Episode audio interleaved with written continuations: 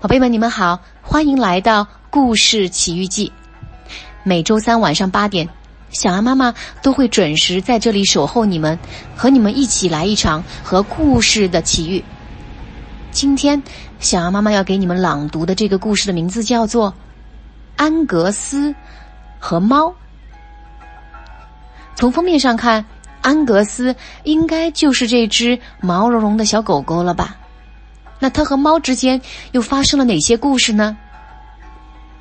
让我们一起来听一下。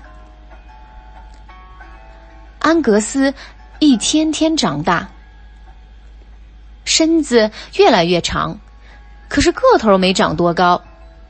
苏格兰梗就是这样的。随着安格斯渐渐长大，身子慢慢变长，他知道了很多事情。他知道最好待在自己家的院子里。他知道青蛙会跳高，但是不要跟在青蛙后面跳。还有，不要追着气球跑。啪！安格斯还知道不要躺在沙发上，不要吃别人的食物，以及诸如此类的事情。但是安格斯对家门外的某个东西非常好奇。而且他从来没机会去了解，那就是猫。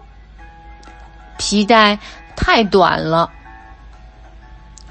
直到有一天，安格斯发现家里的沙发上趴着一只陌生的小猫。安格斯走近它，猫坐起来。安格斯再走近一点，猫跳上了沙发的扶手。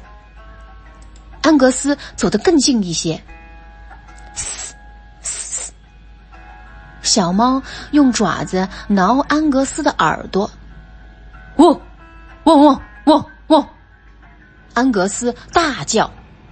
小猫跳到了沙发背上，接着跳上了壁炉。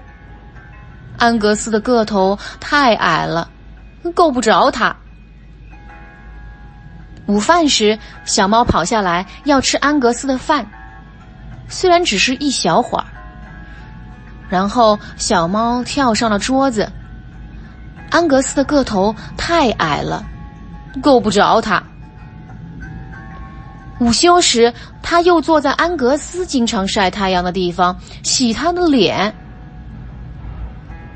虽然只是一小会儿。然后小猫跳上了窗台。安格斯的个头太矮了，够不着他。整整三天，安格斯忙着追那只猫，但是他总能跳到安格斯够不着的地方。直到第四天，安格斯追着小猫上了楼，跑进了卧室，小猫不见了。安格斯到床底下找。小猫不在那儿。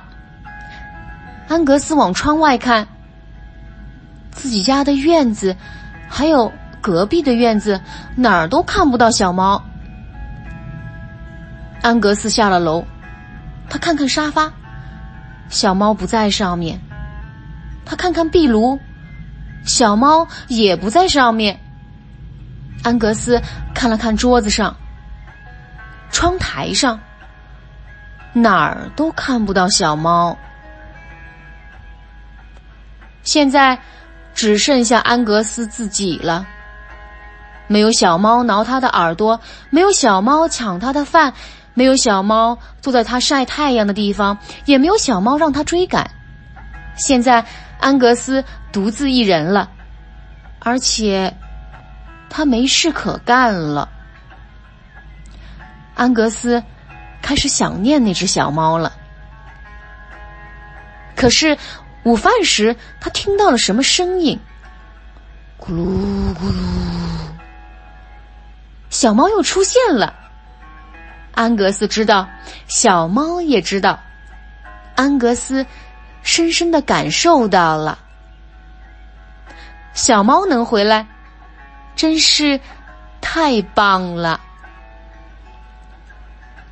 好了，宝贝们，今天的这一本《安格斯和猫》已经讲完了，你们可还喜欢？那我们今天的故事就到此结束了，下次再见喽。